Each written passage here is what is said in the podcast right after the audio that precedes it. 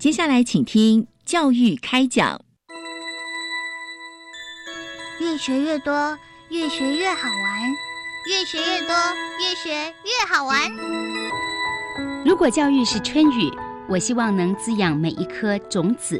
如果教育是阳光，我希望能活络伸展每一株幼苗。聆听学子心声，分享教学心得，关怀环境变迁。扩大教育资源的平台，欢迎收听李大华主持的《教育开讲》，教育从倾听开始，一定华来。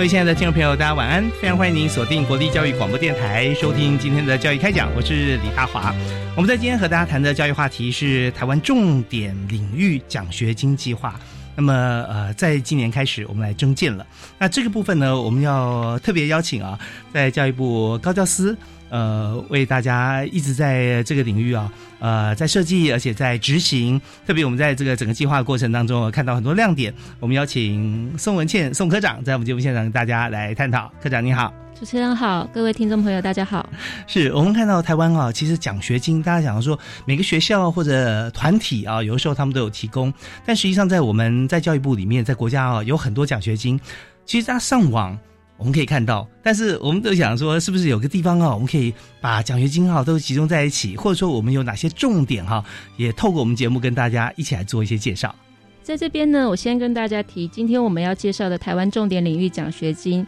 它的一个特色，还有刚刚主持人所提的，我们这个计划主要是选送我们国内优秀的学生到国外去就读。一些排名很前面的大学，是那我们是锁定，比如说他是在全校的排名百大，或者是该领域排名的前二十名。那呃，在我们部那个部里面推动的奖学金里面，呃，在我们教育部国际司的网页的连接上面，还有很多其他，比如说大家很熟悉的公费留考，是啊，或者是那个像其他的那种呃。我们那个什么千里马之类的那些计划，嗯，对，所以嗯，针对不同的奖学金，它会有不同的一个呃增建的时间也好，参与的一个条件。是。那我们这个奖学金跟之前公费留考或者是精英奖学金不一样的，有个很大的特色在于说，我们把年龄设定在你要三十五岁以下，嗯哼，因为我们希望说早点培养。嗯，然后你在国外读完博士之后，可以回台湾来服务。嗯嗯，哦，所以这个跟公费留考到四十五岁不一样，我们是锁定在三十五岁以下，嗯，而且是硕士毕业三年内的一个这样子的国内拿硕士毕业的学生。那如果说你是学士。我们台湾学士毕业的学生，然后你对于这个奖学金很有兴趣的话，也是可以。可是你要拿着我们台湾学士的毕业证书去申请国外，我们刚刚所说的要排名百大或者是领域前二十名这样子的博士班，等于说学士进读博士班，嗯嗯，这样子的资格。OK，那我们就要说，在学制方面啊，在台湾、美国、英国，我们比较熟悉的一些我们去游留学的国家哈，呃，制度有些不太一样，对不对？那像呃，在台湾如果要攻读博士，有，但是绝少有这样的例子，就学士直接攻读博士嘛。嗯，不会，在我们台湾的大学有很多是可以，就是你成绩优异学进博哦，我们也有相关的一个学士进读博士的办法啊哈哈。对，OK，那像这样子比例高吗？呃，因为他有设定，就是他要成绩比较优异的学生才有学进博的一个这样的资格，所以大概抓的比例。嗯，不会，大概是十十 percent 左右，不会不会到全民都可以这样子。是因为有有有时候我们也知道说，在这个呃学士的这个毕业的成绩哈，就是整个大学四年啊，他的成绩非常优异的时候，那通常在选择性，就是这位同学毕业以后，他要选择在哪所学校，在台湾甚至在海外，他有很多的选择。对，嗯。所以在本身台湾在申请的时候，我们有提供出来，但是申请有呃我们的限制，也有同学的选择，所以两边加起来，呃就是说这两种因素来一起来看待的时候，就不会是一个很高的比例，一定不会的，因为它会有互相的一些一些条件嘛。啊对，因为各个大学它这种受理自己校内学士进读博士嗯。是有一定的门槛，是。对，因为他也是希望说够优秀的嗯，他才有这种研究的能量。呀，对，所以一般都是读完硕士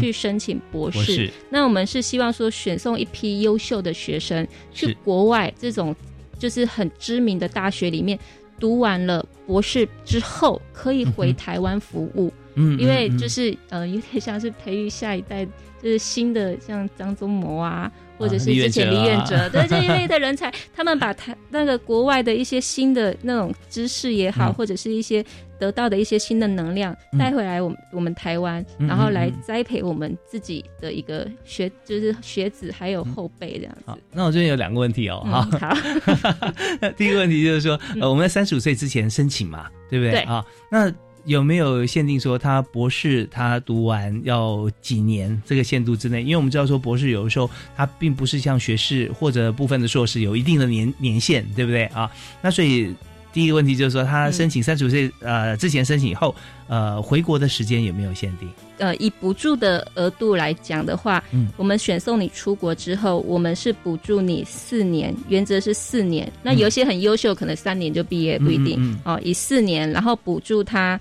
学杂费、是，生活费，嗯然后还有一个跟公费留考很不一样的是，我们补助他研究交流费，就是希望说我们给他一年一次这样子的机票跟研讨会的一个像注册费啊，或者是那嗯种就是参与费，是然后让他可以回来台湾。把他在国外看到的东西回来跟他的，比如说学弟妹啊、嗯嗯嗯这些来做一个分享。分享。那我们有编列的话，有没有说他一定要使用？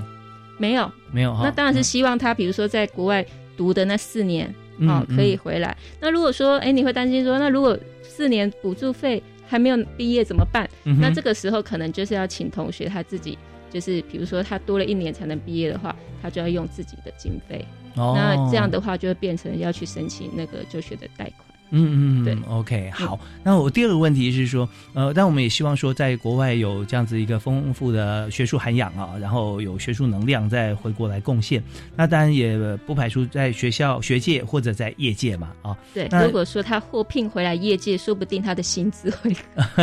对，就会呃更不一样了，对不对？对啊，那我们也看到像是张忠谋先生啦啊，嗯或者说李远哲博士，他在学校在在国外求学，毕业之后他还是有工作，所以累积更大的一些呃业界的知识量啊，知识能量。那我们在这样这样子的这个。呃呃，设计里面，当然我们有有思考到说，在他博士毕业之后，是不是立刻回到台湾，立刻回国呢？嗯，有关于回国服务的部分，我们在我们的那个简章或者是后续获奖之后的签约里面，我们有给他一点弹性。嗯也就是说，你如果拿到了那个当地国的一个博士之后，是。你有一年的时间，如果在国外找到了，就是在一样是在百大的学校或者是那种排名很前面的企业里面，哦。已经找到了工作，那你在这一年内可以跟国内申请延缓返国。嗯那嗯。最多最多就是毕业后五年内嗯嗯嗯。你要回来，OK，因为你想，如果三十五岁读了五年，嗯又再延缓五年，是。哦，比如说四年跟五年这样子的话，也大概快四十五岁。那是四十五岁你应该赶快回来台湾服务了。是是是，对，因为我们知道国家的人才，我们培育也是投资啊。那这方面就是，那这些钱是哪里来呢？不是说政府的钱，因为政府的钱就是纳税义务人的钱，等于说，对我们全民啊支持这个优秀的这个学子啊，能够到海外去求学，然后去取经，而且去工作，有最新的这个知识啊，跟这个最新的一些呃做法，我们就回到台湾之后，立刻我们就可以跟国际接轨啊。那这是我们全民所期待的嘛啊。对所以这方面我们的时间大概是这样子，就是说呃在。出国以后大概十年左右时间，我们在这个概算概估啊，我们就又回到台湾了。啊，但在现实情况底下，我们来看，在三十五岁申请的这个比例哈、应该不是最高的嘛，对不对啊？变成说他硕士要在三十二岁念完嘛，对不对？呃，因为每一个人读硕士的时间可能不太一样，是那呃呃，像今年就是一零八年那时候申请，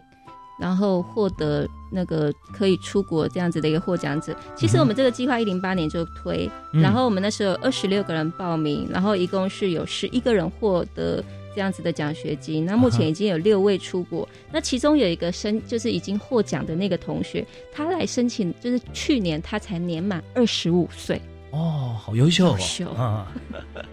对，那他是呃硕公博是吧？硕士嗯，对，他是呃我们国内呃在新竹的一个学校的硕士毕业生。OK OK，好啊，那呃待会我们就可以思考到说，我们这整个计划哈，那我们人数其实这个人数哈，我们当然希望越多越好，但是要符合我们标准的，像这样子的同学哈，呃，优秀的学子哈，他呃，当然这是一个一个比例的，所以我们就希望能够借由这个计划，那这计划的名称就是台湾重点领域奖学金计划啊。那么呃，我们休息一下，听段音乐回来之后呢，我们再谈谈，就是在这个计划的过程当中哈，那么我们刚刚有提到说补助的像金额啦啊方式，那还有就是从一零八年开始执行啊，我们有一些呃成果跟大家分享。好，我们休息一下，继续访问今天的特别来宾，教育部高教司的宋文倩宋科长。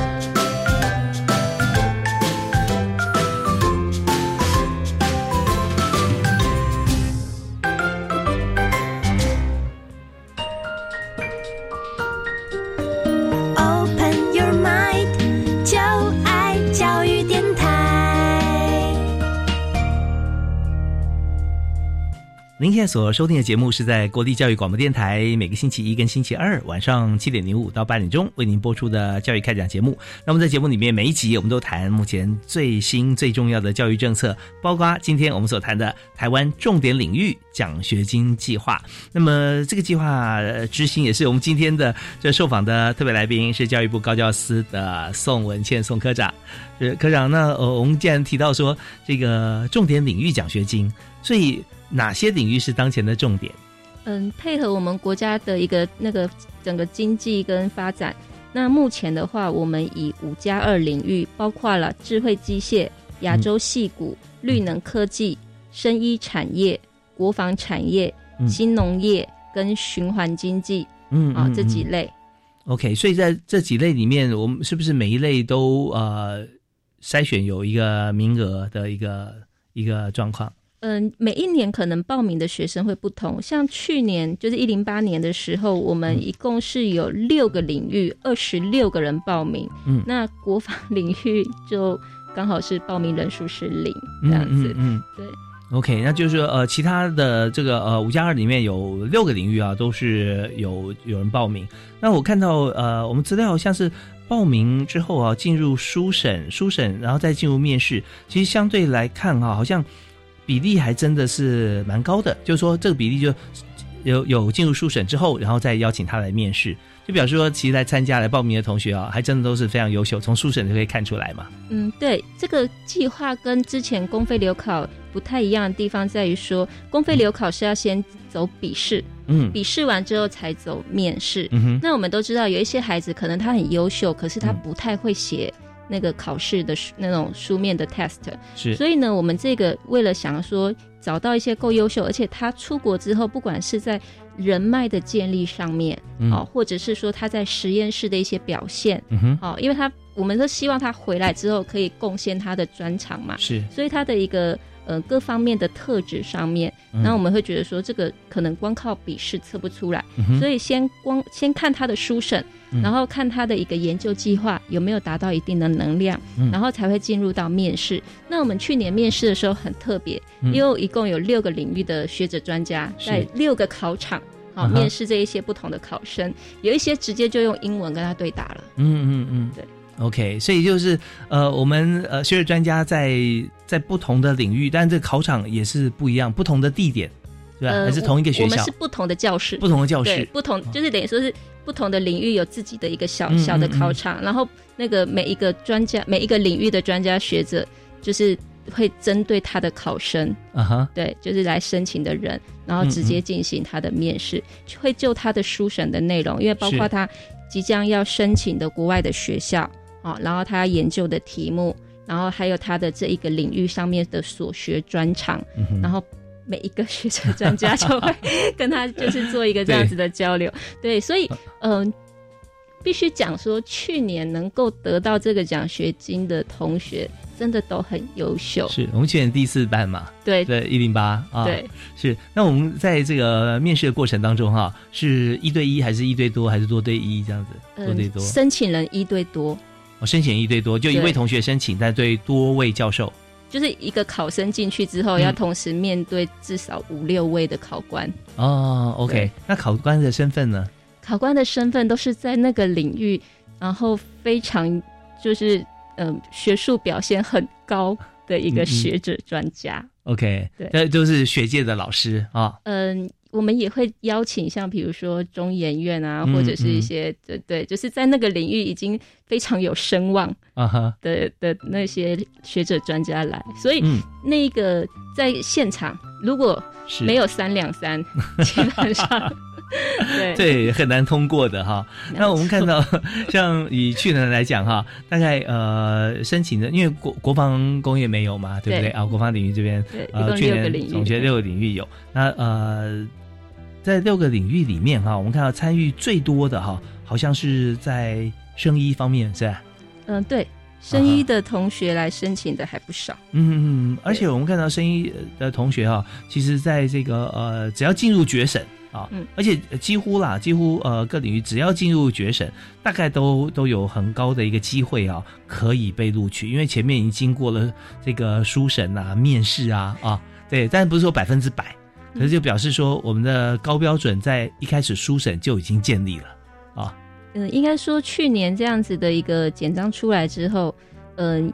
本身会赶来申请这样子计划的学生，应该自认为自己也蛮优秀的，因为我们要求他要百大的学校，嗯哼，所以他如果申请不进百大的，你如果只是国外的一个比较名不见经传的学校，嗯。你是没有办法来的。哦是，所以申请的话，他们也要自己先行申请啊，就是他可能国外会有一些想法，比如说你要在那个领域，然后是国外也是足够优秀的。嗯嗯，我举嗯例来讲，你刚刚说有一个生医的一个同学哦，是，他本身是呃，我们也是国内很知名的顶尖大学毕业，那他申请是去到东京大学，是，日本的东京大学读药理。嗯嗯嗯，对，所以变成说你要申请的人，他本身可能自己也会掂掂斤两，嗯我够不嗯够优秀，然后我能不能申请到国外的百大，然后再来就是走书审的时候，他也要提供一定的研究的，就是他的研究计划也必须要能够去说服委员，让他通过书审。嗯，OK，所以在这边就是，呃，在做这件事情之前，自己、呃不但是要有思考，而且呢是要有过去的记录啊，累积在大学时代以及呃或者加上研究所啊的研究，那这些自己都认为说，嗯，应该是有把握，OK，所以送出来。那当然在这边哈，就是我们也鼓励大家哈。不只是说今年可以来参加，也鼓励现在大一的同学多做 对，先做准备啊。那如果说我们现在在研研究所哈，我们也也也是非常好，因为在大学呃跟研究所有很多同学现在越来越多，就是我们有跨系甚至跨院选修嘛啊，在大学的时候，那研究所的时候可能就会选择一个自己很喜欢，但是跟大学非常互补的一个系所。嗯啊来进行，所以这边呃大学的呃啊、研究或大学的这个部分啊是一个阶段。那如果现在刚进入研究所的话，也是我们希望今天大家能够听到这个节目，或者也呃我们听到了这个呃文倩科长的这个呃所为我们讲述这个部分哈，也可以转告给我们周边的好朋友啊、亲朋好友、同学啊，那就可以赶快来做准备。好啊，那但，呃，我们在准备了之后啊，我们来报名。那现在我们在今年的报名时间是什么时候？我们今年预计大概会五月左右公布我们的简章，是，然后大约会在七月初到七月底，然后来进行线上的一个申请，是，就是完成报名的程序。嗯。那就是学生必须要依我们的简章，把他相关的资料嗯然后上传到我们那个报名的网站，OK，然后我们预计会九月中下旬来做一个面试，嗯所以也就是是说，你七月底报完名之后，接下来我们就是进入书审。嗯那书审有没有通过，就是变成你九月要不要进入面试这一个很重要的关键。对大家记得这个时间点很好记，五七九啊，五月份我们怎样出来啊？七月份我完成报名。如果说我们准备资料够好、够充分的话哈、那么九月份我们就会进行面试啊。面试之后呢，我们还有进入了决审跟录取嘛啊。那么在过程当中，我们现在呃没有笔试嘛，对不对？呃，对，这个是没有笔试的，而且它跟公费留考一个很大的不一样，在于说，本身我们公费或公费或者是其他奖学金出去的学生，嗯，他领的那个月支额，就是生活费的月支额，是依行政院的规定，在不同的城市有不同的一个额度。嗯，那我们这个奖学金是加码。就是哦行政院他编的这个钱，我们再加码百分之二十，嗯嗯嗯，对，举例来讲的话，如果你今天比如说你申请的学校是在纽约好了，，OK，那你每一年的一个申请的经费嗯哼，会依我们这个奖学金在里面的简章里面有提到，比如说你今天在纽约，我们这个计划会补助你一年的生活费是两万四千美金。哦，OK，因对为要算进去这个呃不同地区或城市他们的物价啊，生活所需这样子，所以呃，而且呢，我们还会比这个公费要多加百分之二十嘛，啊，对，所以这真的是一个呃让大家真的安心去求学的一个好计划。那在这里，如果我们现在有心想要把这个呃我们这个领域里面的专项学得更好，那甚至在国外顶尖的学校或公司做继续的研究，那么透过这个计划啊，将会对自己有很大的帮助。当然，最后啊，我们会整体国家社会都因为我们的努力而受惠啊，这是一个大家呃。团结，而且这个十年树木，百年树人的一个最好的表彰啊！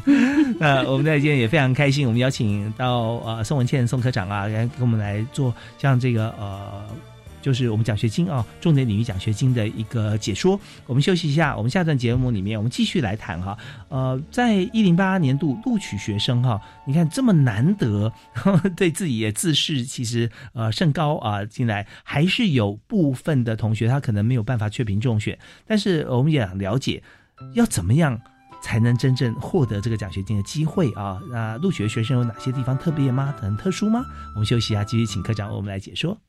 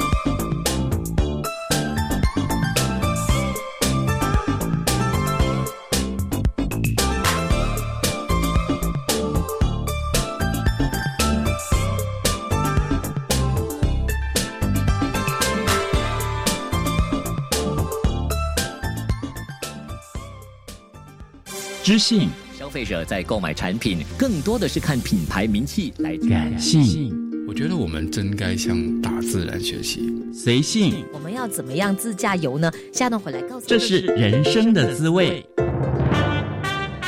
马来西亚 City Plus FM 优质节目，三月一号起在教育电台也听得到，请锁定每周三生活 in Design 时光下午茶，教育电台 Channel Plus 网站带你一起品味人生。教育部青年发展署一百零九年青年暑期社区职场体验计划，邀请大专院校以上在学青年于暑假期间至非营利组织打工。报名时间至六月十七日截止，欢迎有意愿的学生至青年署 Rich 职场体验网查询计划职缺讯息，或拨打免付费专线零八零零八八五八八一查询。以上广告由教育部青年发展署提供。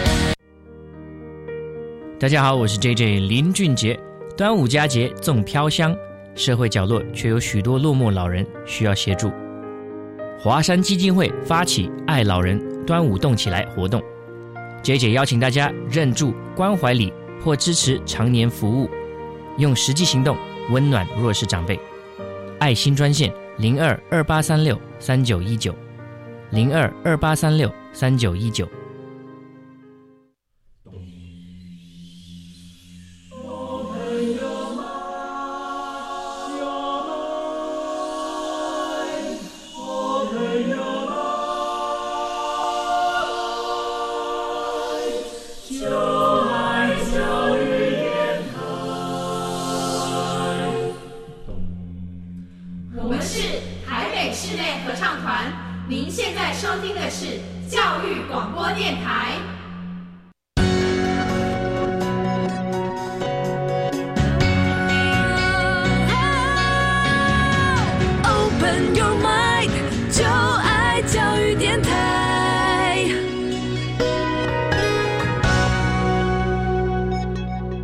您持续锁定国立教育广播电台。我们在今天教育开讲节目，我们特别邀请教育部高教司的宋文倩宋科长来到我们节目现场来谈我们在去年哈刚推出的台湾重点领域奖学金计划。那在今年执行第二年，马上在五月份简章出来，七月要截止报名。那这个计划啊非常有亮点，而且呃经过这个申请核准的这个同学啊都非常优秀，所以我们在这边要请文倩科长来谈一下。这些同学哈，经过这么多这个呃，在各个领域顶尖的学者专家的一个呃，就评选之后，能够进来，他到底是如何的三头六臂啊？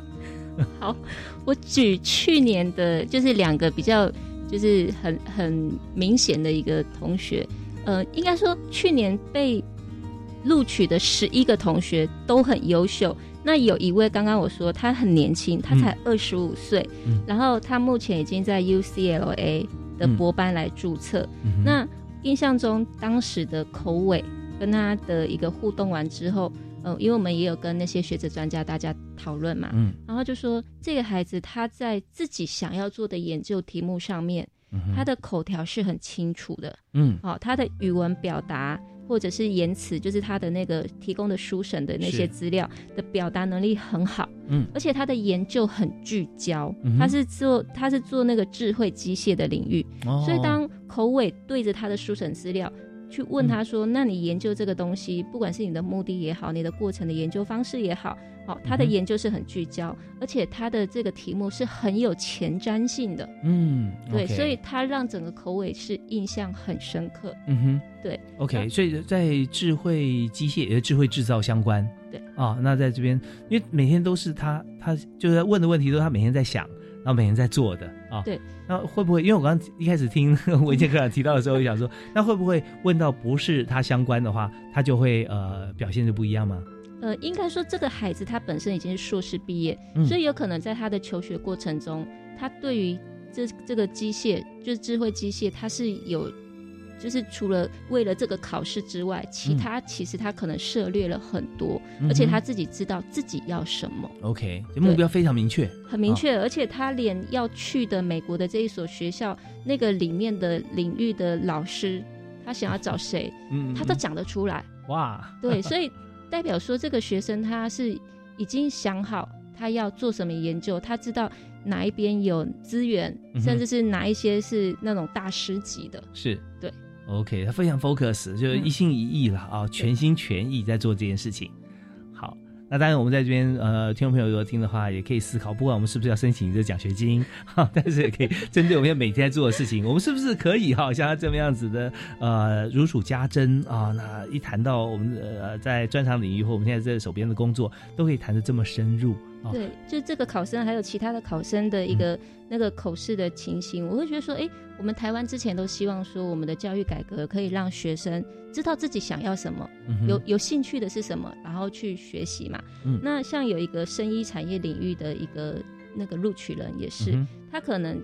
在整个大学或者是更早之前的求学，他已经很清楚知道他要研究什么方向。嗯。然后他在整个应对进退的口条上面是很清晰的，嗯他也能够去掌握说，诶，我这个研究领域里面，嗯。好、之前大概发展了什么，我现在跟未来我即将要发展的是什么，嗯哼。那等于说是这些孩子，他可能年纪都没有很大，嗯哦，都是嗯。三十五岁以下，可是他知道自己想要，甚至是说他学成之后嗯回来想要去扩展他能量，或者是去发挥他的专长的一个目标是很清楚的。欸其实这呃文文倩科长跟我们提到这个例子的时候哈，这个脑海中我就出现很多画面啊，因为我们知道说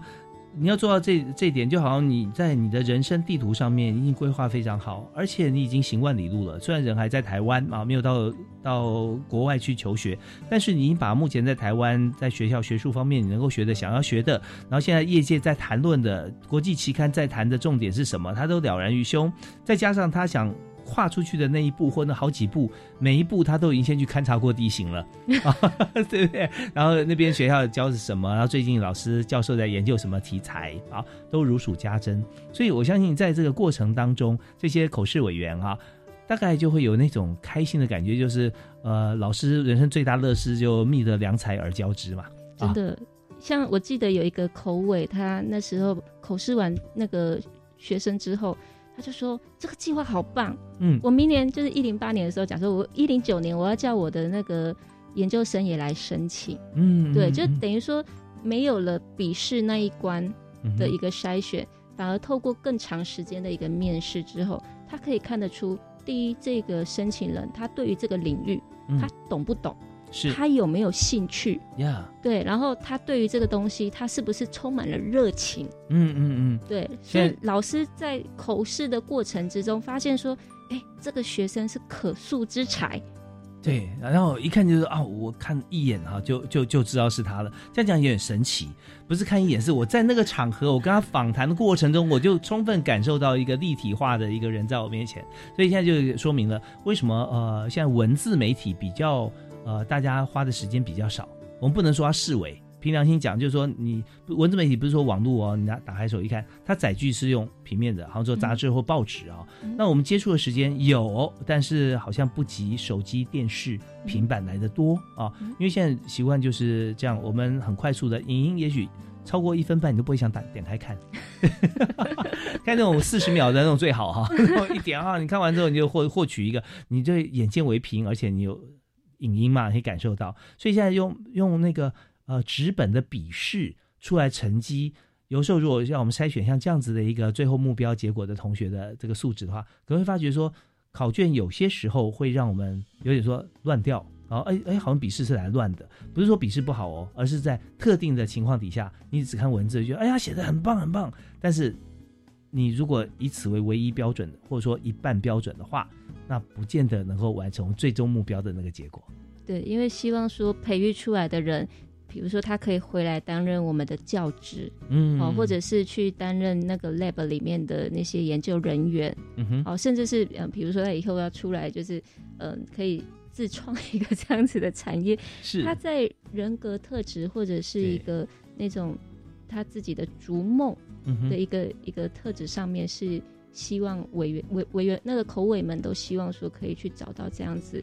尤其是对这个领域是真的很有想法，或者是很热情，是。然后有培养的一个这样子潜力。嗯哼哼，对，那特别是教授哈，其实教导学生桃李满天下，阅人无数。大概听他所谈问的问题，他如何回答啊？眼睛有没有散发出光彩？都是评分的标准。那这些在纸笔文字，甚至用电脑打出来的这个电脑字是看不出来的啊。光彩不确定啊，因为通常考生在那个当下口试的当下，可能就是那种惧怕或者是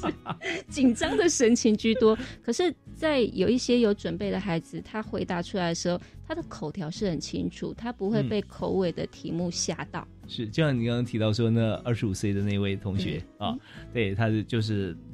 讲到智慧机械，他就会呃非常侃侃而谈这样子，对，一定令这个客户印象深刻。好，那在下个阶段回来的时候，我们想谈一下，呃，在参与的过程当中哈，那还有哪些呃印象深刻的同学啊？同时，我们也看呢，在去年报名的人数跟录取人数的一个分配，那也可以让同学来这个呃加紧来准备哈，那让自己成为报名及时被录取的那位。好，我们休息一下，马上回来。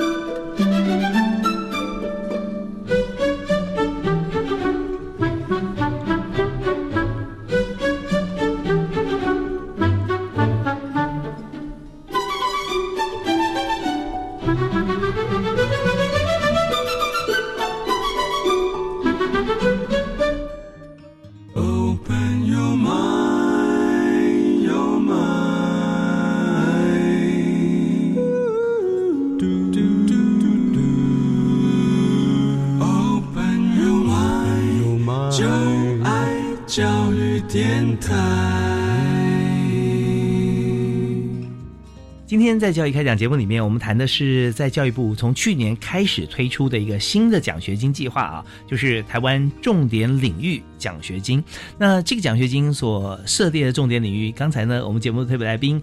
宋文倩宋科长有特别提到说，就是我们五加二的重点产业啊。那这五加二我们推出来之后，也发觉说现在有很多都已经陆续我们看到它的成果啊，开花结果。呃，那现在我们就在这个阶段呢，我们特别想请。文倩科长来谈一下啊，我们去年哈，我们看第一届报名，他报名的人数跟最终哈决选录取的人数哈中间的一些呃变化跟关系。好，去年报名的话，呃，就像刚刚那个主持人所说的，生意产业相对的人比较多一点点哈，大概有七位。那呃，最后决选的时候其实是只有三位来录取。那呃，有一些领域比较少，像循环经济。嗯，哦，还有新农业这个人比较少，不过我们后来录取的话，基本上，呃，因为后来有一个领域没有录取，只有只剩下五个领域，嗯嗯，哦，然后一共录取了十一位，那这五个领域的人数都差不多，大概就是两位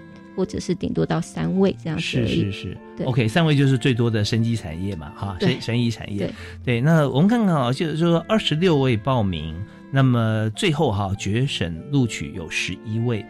那这个数字的关系哈，大家思考一下，就是说每年应届毕业生有多少，大家知道吗？啊，那如果说用大学四年来算哈，以去年毕业的同学来讲，大概有二十五万人。哦，有二十五万大学同学，那但研究所其实研究所的人数哈，不见得会比大学就说我们看看那个比例啊，其实差不多哈。那所以我们就呃想象一下，我们就以二十五万来算的话，我们呃现在报名人数是二十六啊，就算二十五二十六，那是多少的比例？可能是应该说，因为去年这个计划是新的，新推出来。所以报名的人数是真的比较少，因为有可能很多人都还没有接获到这个资讯，那或者是说他准备书面的资料比较不足。那在整体的一个硕士的毕业生来讲的话，嗯，的确跟公费留考的报名那种几几几千人哦，这个比例是相对人数是比较少。所以，嗯，有一些同学，如果你们觉得说，哎，有兴趣的话，嗯，在今年。真的可以在五月多看到简章之后，七月就准备相关的一个资料来报名。是，其实我们在我我另外还想问个问题，就是说我们会不会有一个人数上限的限制啊？啊，嗯，报名人数不会受限。嗯嗯，对。可是就是变成说，书审跟面试的过程中，嗯，审查委员可能还是会去择优。是是是。对，但我们相信，就是说以国家的角度来思考哈，如果我们真的能够达到同样优秀标准的话，多多益善啊。如果真的有这么都这么优秀啊，对自己前途啊、未来跟呃国内外像研究啊、学术方面。有想法而且有企图心、有抱负的同学，我们欢迎都来啊！如果真的都都是这么棒，我们也希望送出国求学，然后工作回来之后，对国家整体大幅的提升。那这些当然是很好。那呃，所以第一点就是希望同学能够知道这个计划，广为推广，让大家都晓得。然后我们都来准备啊。那在教育部方面，我们就会呃特别来为大家来请老师来看我们所有作品。其实说实话，就是审查委员啊是非常辛苦的。嗯，是 他们基本上是没有暑假可言，对对啊，因为他们要看这么多的一些资料啊，哈，对，而而且就认真看完之后，还要来给予这个呃面试的机会，然后还要再复审嘛。对，就是等于是进入面试的时候，后续我们面试结束之后，就是部里面会有一个决审会议，对，那决审会议那些申请人就是不需要来现场来了，可是会在决审会议里面。各个领域的学者专家，他们会去讨论，他们觉得说，哎，哪一些学生是真的够 qualify，嗯，对，然后才会去给予他这样子的一个录取名额，对，就因为就像主持人所说的，这些都是民脂民膏，然后培养出去的人，希望他就是可以学成之后回国来为我们的学生来，就是为为我们的那个新一代的孩子来做一个一个贡献，是。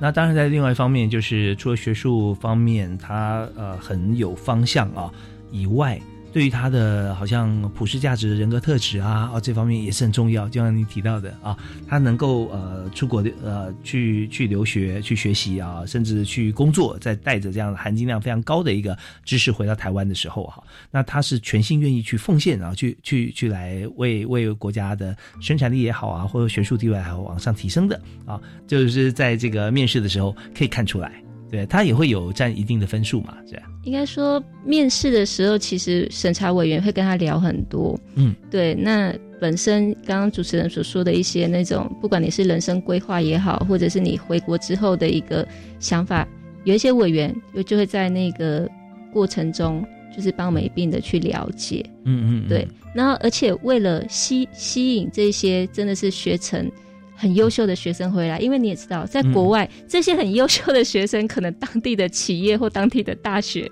也会抢着要。所以为了吸引这些学生回来，我们其实在这个计划里面返国来服务的话，比如说他在我们的大专校园担任老师，或者是做这个博士后的研究的职务的话，我们每年在补助他，就是除了他领那个薪资之外，我们在补予他研究费用。哦，OK。所以这方面都是有很多的这个呃利多啊，希望说同学借由这个计划出去之后回来呢，我们也会让他觉得说呃是非常不错的啊，在这边，而且其实如果能够在自己家乡工作，有谁愿意出到外地呢？啊，呃有，但这这句话不是绝对的。比方说有些地方没有呃，就台湾没有像这方面领域的一些呃特别的呃。高端啊的部分啊，那可能有的时候会有这样的情形，但是呢，总是会希望说对自己家乡哈，对自己国家有贡献。所以，我们在这个计划里面呢，我们就想很多能够呃鼓励大家、吸引大家啊，在本来就应该回来的时候，让他有更多的一些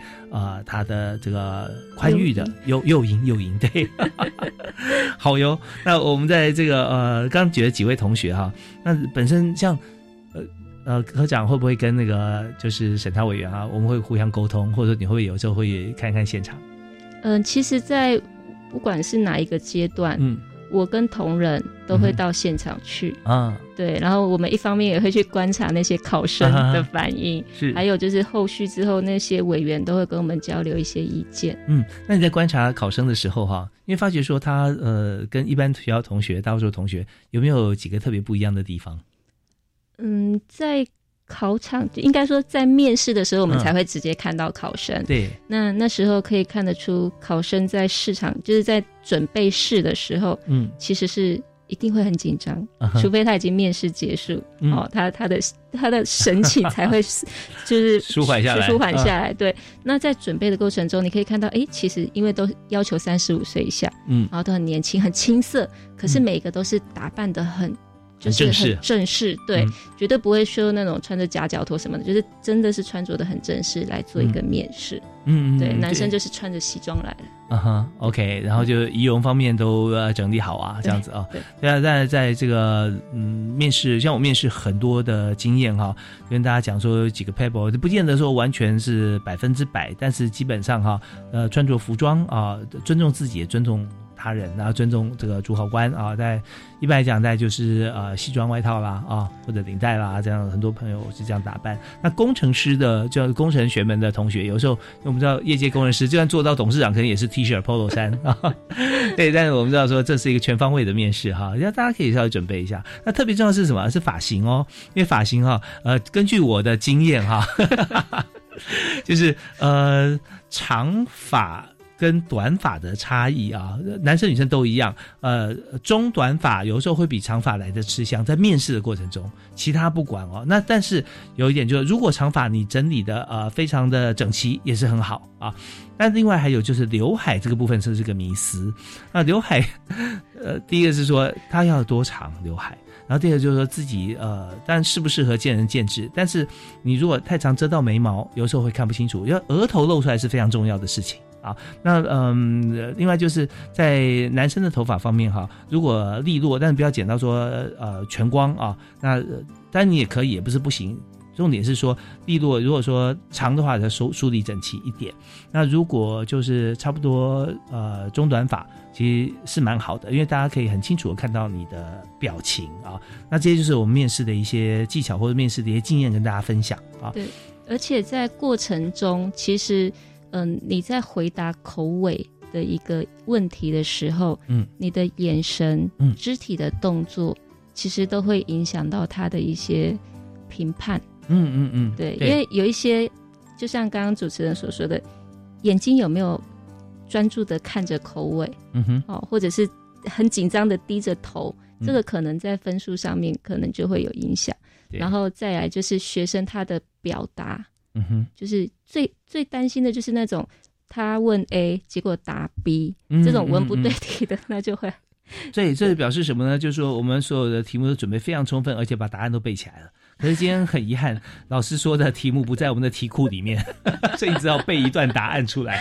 面试其实真的很难准备考古题。对对对，因为但是通常大家想做的第一个问说啊，你为什么要申请我们奖学金？然后在这问，然后你做一个简单自我介绍啊。我就常常看到，大概十位面试者有九位来自同一个家庭啊，只是姓姓名不一样。啊，你好，我叫李大华，只有在小康家庭长大，父母对我疼爱有加啊，在学校敬业乐群，老师也觉得我这个呃跟同学相处和乐，我参加很多社团，然后怎么怎么讲了百分之九十讲完之后，最后百分之十才会提到说，呃，我为什么来到这边工作，我学的是什么？哦，那很可惜，因为前面已经口尾了那些时间，主考官口试已经失去耐心。对，而且因为这个是出国的计划，嗯，所以如果在准备自我介绍的时候，其实。嗯，其实也可以。如果说想要赢得口尾对于你的一个印象的话，你如果准备你要出的那个国家嗯的语言是，也是一个很必要的。对，因为教育部我记得像呃文健科长，我们有谈过很多，像是这个全球移动力，我记得那在四五年前开始啊，然后后来就变成我们要精进，要变全球竞合力，对，竞争跟合作。但是不管是移动还是竞合还是适应生活，语文是一个最基本的，真的重要工具。尤其是比如说你今天你要去当地国，结果你的语言能力不到位，嗯、那我口尾当然就会担心呐、啊。是对，OK，所以语言方面很重要啊。那语言就是我们多多说多听。我们现在有很多的环境，就是可以透过网络来来这个进行来学习哈。对，所以有很多软体，这些都不害怕。然后特别是现在在大学里面，几乎每所大学外籍生的比例都蛮高的，越来越高了，对，越来越高。所以这时候就会可以跟这个英语系国家同学啊多接触。我们就一个单字啊，它就一一个事情可以有好多不同的单字来表述啊，就可以说啊区分一下，有讲生活话题你可以怎么用啊，如果说正式面试的时候你可以怎么用，像这样的话，同学也可以帮你忙。那在这个过程里面寻求协助的时候，我们也可以增加自己的这个竞合力啊。OK，好，那我们在今天谈呃，在这个台湾重点领域奖学金里面哈，我们发现五加二这个重点领域真的是其实很广。但是也聚焦，因为就是七个项目啊，啊，在这里面呃有很多同学在今年，我们希望说大家都来申请。我们休息一下，听段音乐回来之后呢，我们再请今天特别来宾，教育部高教司的宋文倩宋科长来我们谈这个奖学金还有哪些重点啊，提醒大家，以及我们在今年对所有同学的期望。好，我们休息一下，马上回来。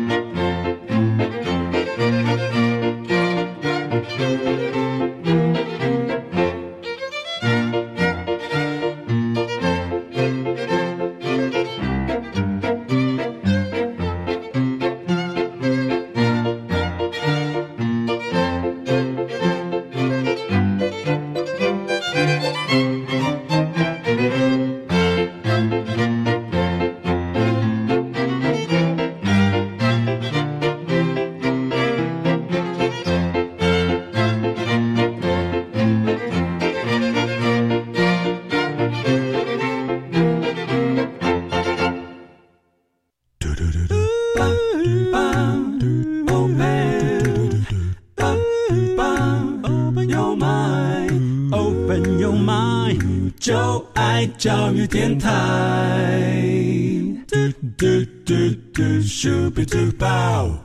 今天非常开心，在短短五十分钟节目里面，我们听到教育部高教师宋文倩科长跟我们讲到说，这个奖学金啊，他每次来都是讲新的 新的计划。那这个奖学金啊，很棒啊，去年才开始，那今年第二届啊，有了第一届同学优秀表现之后啊，我们更知道怎么样来学习。所以文倩科长说，给我们提示一下，我们还有哪些要注意的？嗯，同学们如果对于这一个计划有兴趣的话，你们可以到我们教育部的官网，就是 triple w 打 edu 打 tw，然后去找我们那个上面有上选很多的那个选拔，选一个认证检定与留考类别，然后里面会有一个台湾重点领域奖学金的一个示范计划的网址，点进去就可以看到。嗯，包括像去年的一个简章也好，然后录取者的一个契约书，然后相关要准备的一些资料。今年有兴趣的同学，在今年五月的简章出来之前，可以先做这个准备。嗯，好，我们可以上教育部的网站哈来点，点进去以后，但。我们知道练习也很重要啦，因为同学在学学术研究上面，如果花比较多的时间，有时候都是跟电脑对话嘛，用手指来沟通。那如果说要练习，因为我们是没有书面考试的啊，纸本考试我们都是用面试，一次面试啊，先送书审，然后呃通知 OK，我们就进入面试。那面试怎么样对答？嗯，其实我相信所有的像学长姐啊啊同学。教授尤其哈，这个主任都希望我们能够进入这么好的一个呃计划里面，所以可以跟老师来沟通一下，说老师是不是我们来这个 role play 一下？哈，来当口委口试委员哈，来问我一些大概老师想问的问题，我好准备。其实我相信老师都很愿意帮忙，会。啊，这个老师他是乐于培养后进的，他可能对于这个研究计划，嗯哼，他如果你还没有三十五岁，说不定他自己都很有兴趣。对对对，大家一起来一起来加油哈！我最最主要是自己学会了知识，但是呢，我们服务是全国的同胞啊。好，我们今天再次感谢特别来宾，教育部高教司的宋文谦宋科长，谢谢你，谢谢主持人，谢谢各位听众，谢谢，谢谢大家收听，我们下次再会，拜拜。